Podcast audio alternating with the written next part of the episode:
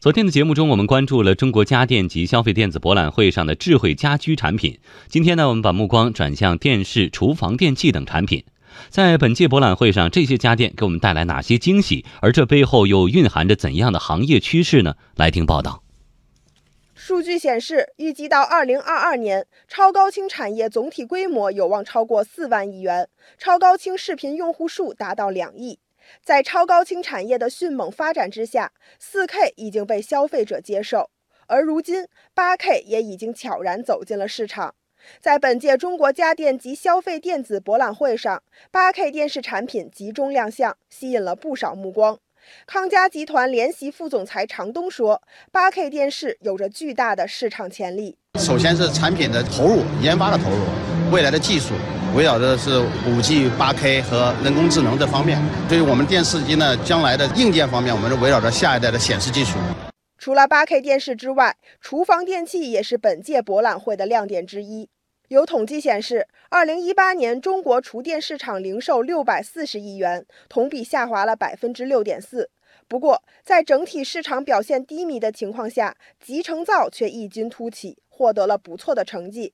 去年集成灶的市场规模为一百六十五万台左右，销售额突破了一百一十五亿元，销售额同比增长了百分之三十五。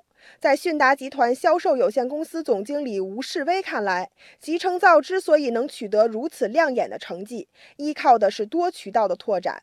之所以能够实现这种增长，那么就是跟我们的多渠道的拓展，那么比如说工程，比如说精装。比如说，我们的上游渠道的打通，这得益于这几点的综合优势的一个发挥。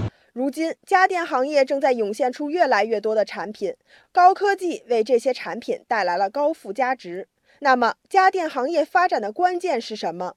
业内人士反复提到了一个词，那就是智慧。最近几年，我国的家电品牌已经基本脱离了单纯的代工时代，自主设计开发成为了行业主流。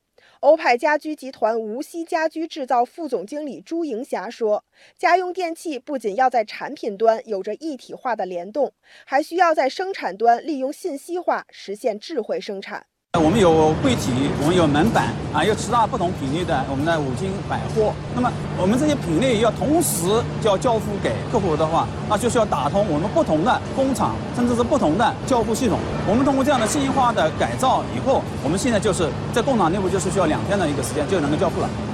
不少业内人士看好智慧生产。拼多多联合创始人达达说：“数据可以帮助工厂理解消费者。平台上有大量的用户和用户的数据，我们把这些数据给到了这些工厂，指导他们去生产和制造什么样的商品，去掉了当中所有行销通路的成本。